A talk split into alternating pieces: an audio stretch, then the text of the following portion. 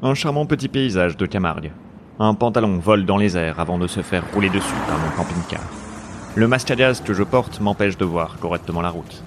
Je perds totalement le contrôle et fonce dans un ravin. Quelle grosse journée Je sors du camping-car et enlève mon masque à gaz, me retrouvant ainsi que vêtu d'un slip. La police. Je retourne dans le camping-car et j'enfile ma chemise. Dans ma poche avant gauche, le dictaphone que j'utilise pour enregistrer mes enquêtes.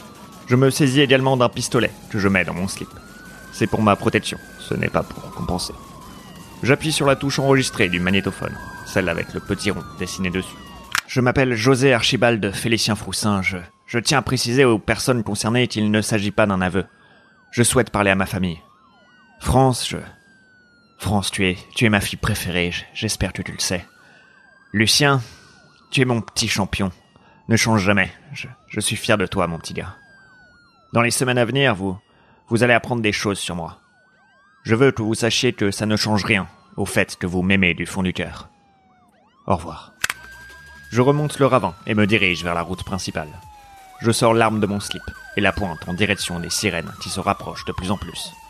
Je parle du pistolet, bien sûr. Pas de l'autre arme que j'ai dans mon slip. L'heure n'est pas à l'amour, mais à la guerre.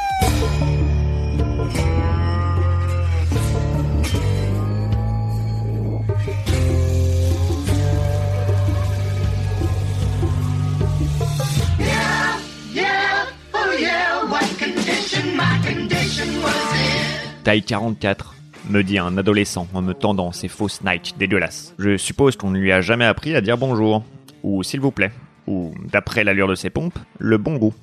Mais le client est roi, et je suis son humble serviteur.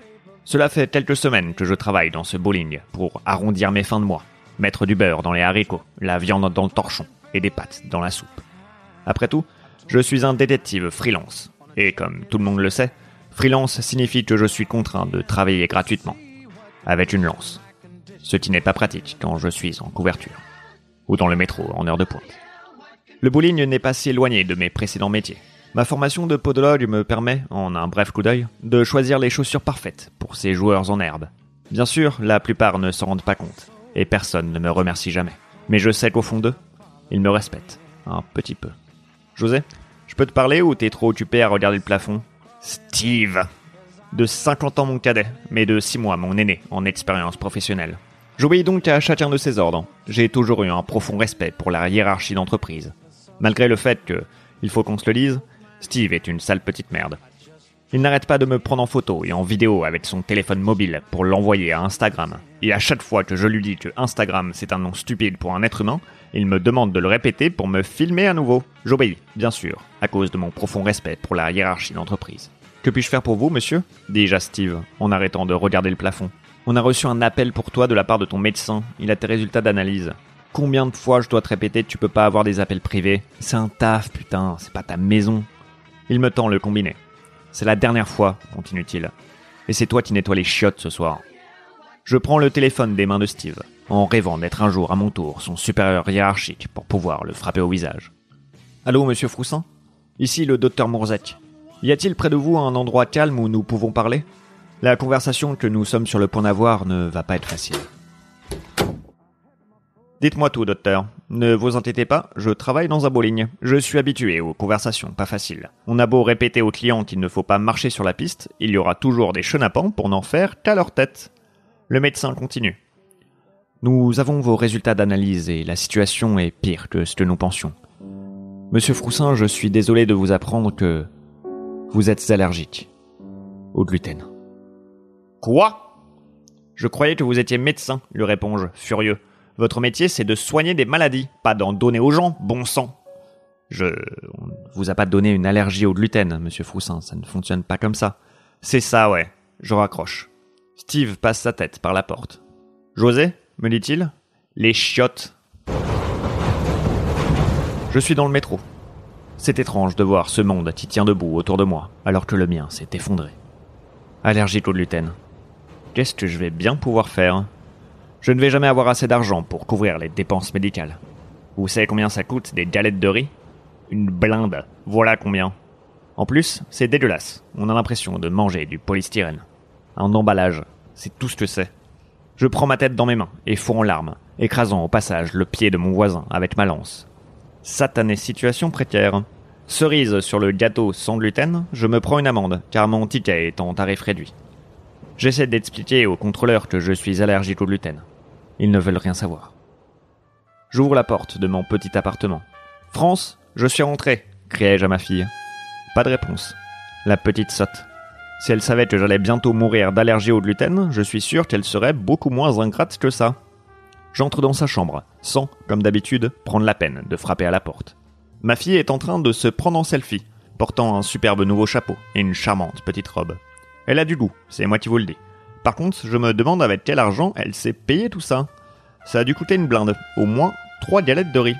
Avec quel argent tu t'es payé ces trois galettes de riz lui demandai-je. Quoi? me dit-elle. Tu, tu veux parler de mes vêtements?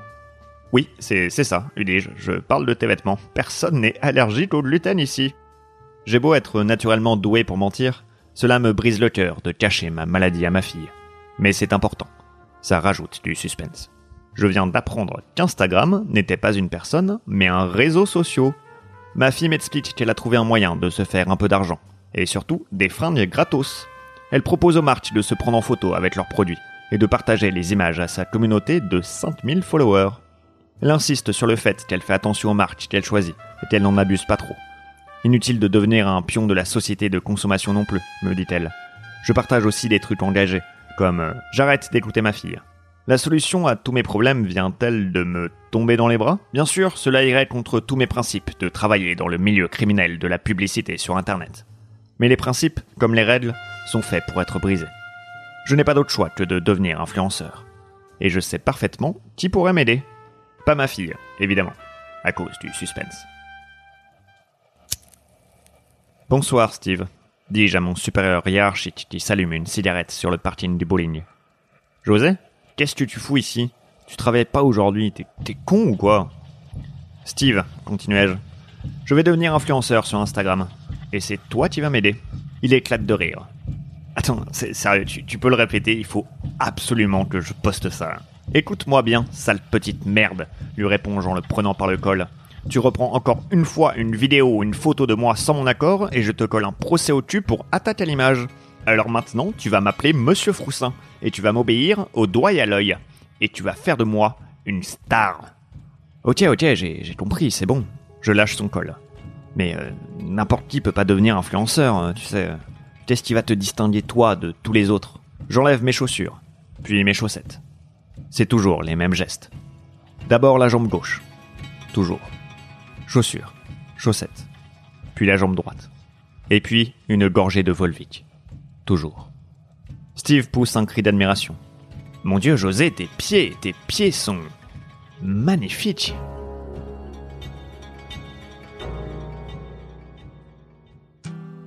Les gens ont bien tort de dire que les cordonniers sont les moins bien chaussés. Mon expérience de podologue m'a non seulement permis de comprendre et de guérir les pieds des autres, elle m'a également permis d'avoir les plus beaux pieds qu'un homme puisse avoir. D'autres choses m'ont aidé, bien sûr, comme la génétique et une visite hebdomadaire chez mon esthéticienne. Notre plan? Photographier mes pieds aux quatre coins de la France, en les mettant en scène, bien évidemment, à côté des produits de nos sponsors. Nous montons dans mon vieux camping-car et prenons la route. Direction La Camargue, pour prendre des super selfies devant des couchers de soleil. Ça promet d'être un vrai moment Nutella. Après plusieurs séances de shooting, je ne suis pas assez satisfait par le résultat. Tes clichés n'arrivent pas à rendre justice au don qui m'a été légué par la nature, Steve. Il manque quelque chose. Mais quoi? Un filtre dit-il. Un filtre, lui réponds-je. Qu'est-ce que c'est de ça? Il me montre. Bon Dieu, ça change les couleurs. Mais où ce petit génie va-t-il donc chercher tout ça? C'est brillant. Je parcours les différents filtres qu'Instagram me propose, et l'un d'entre eux s'impose, presque comme une évidence. Le bleu. La couleur préférée des Français. La première touche du drapeau. La liberté. Nous mettons la première photo en ligne. Le temps de remettre mes chaussures, j'ai déjà 25 000 abonnés. Quelques temps plus tard, comme tous les matins, je me lève de mon lit, et après avoir bu un jus d'orange Joker et mangé des chocs à pic, prends une douche avec le petit Marseillais. Le... le savon. Pas littéralement un petit Marseillais. L'heure n'est pas à l'amour, mais au business. J'enfile mon Lévis et ma chemise de chez Jules. Jules, le magasin, pas le petit Marseillais. Je prends un Uber pour aller rejoindre Steve, mon partenaire. J'en profite pour prendre une photo de mes pieds à côté de la tête du conducteur, qui est ravi, bien qu'il ne le montre pas. Hashtag Uber, hashtag petit peton, hashtag no filter. J'ai arrêté de mettre des filtres. Aujourd'hui, les gens ne veulent pas des produits coupés avec n'importe quoi. Ils veulent du naturel, du fait maison. C'est pour ça que j'ai décidé de mettre du vernis bleu sur mes ongles. La réaction a été immédiate. Mes pieds sont maintenant légérés du nouveau vernis à ongles de L'Oréal, et ils m'ont rapporté énormément d'argent. Parce qu'ils le valent bien. Je me suis également rasé le crâne, avec un rasoir gilette, et me suis fait pousser le bouc. Ça ne se voit certes pas sur les photos de mes pieds, mais ça a boosté ma confiance en moi. José, il faut qu'on parle, me dit Steve. Je. Je crois que nous sommes allés trop loin. Tu te souviens quand on a commencé? On voulait juste partager la beauté de tes pieds avec le monde entier. On, voulait offrir tes pieds au monde, Froussin. Qu'est-ce qui t'est arrivé? De quoi parles-tu? dis-je à Steve. Mon travail reste totalement éthique. Tu as organisé des raids pour que tes fans écrasent les plats des autres Instagrammeurs juste avant qu'ils les prennent en photo. Oui, bon, ça c'est euh, c'est plus rigolo qu'autre chose. euh, Ça va, euh, lui réponds-je. Ensuite, tu as acheté des likes. Ou en Chine, des centaines de personnes créent des faux comptes pour augmenter ta popularité. Oui, enfin, acheter des likes, tout le monde le fait. hein. Euh, Si tu penses que le chat qui se poste sur Instagram en train de faire du skateboard, il a pas acheté des likes, tu te mets un doigt dans l'œil, mon petit pote. Steve continue. Et après, tu as utilisé ces faux comptes pour harceler tous tes concurrents et faire tomber n'importe qui qui pourrait se tenir sur ton chemin. Alors ça, j'avoue, c'est un peu chaud. Mais euh, comme on dit, on ne fait pas d'omelette quand on est allergique au gluten. Tu te mets en danger, José. Toi et les autres. Le danger, lui réponds-je. C'est moi, le danger. Toc toc toc, c'est moi qui frappe à ta porte. Monsieur Froussin, le maquilleur est prêt à s'occuper de vous, me dit une stagiaire dont j'ai oublié le nom. Merci Clotilde, lui réponds-je. J'arrive tout de suite. Je m'appelle Lucille, monsieur. Comment diantre aurais-je pu le savoir alors que j'avais oublié son nom? Nous sommes en plein shooting de la marque de vernis que j'ai moi-même fondée. Pépé. Petit peton. Steve me regarde, au loin, en fronçant les sourcils. Alors que j'essaye de me concentrer pour bien positionner mes pieds à côté du flacon, tâche plus difficile qu'on ne le pense, une mouche vient se poser sur mon gros orteil. J'essaye de la faire partir en remuant ce dernier, mais le photographe me demande d'arrêter de bouger. Je l'insulte et lui rappelle que personne n'est irremplaçable. La mouche se pose sur le flacon. Je donne un gros coup de pied dedans et il se brise sur le visage du photographe. Toc toc toc, lui dis-je, c'est le karma qui frappe à ta porte. Papa Qu'est-ce que tu fais là? France. Elle se tient dans le studio, un clipboard sous le bras et un café dans la main. Qu'est-ce que toi tu fais là? lui réponds-je.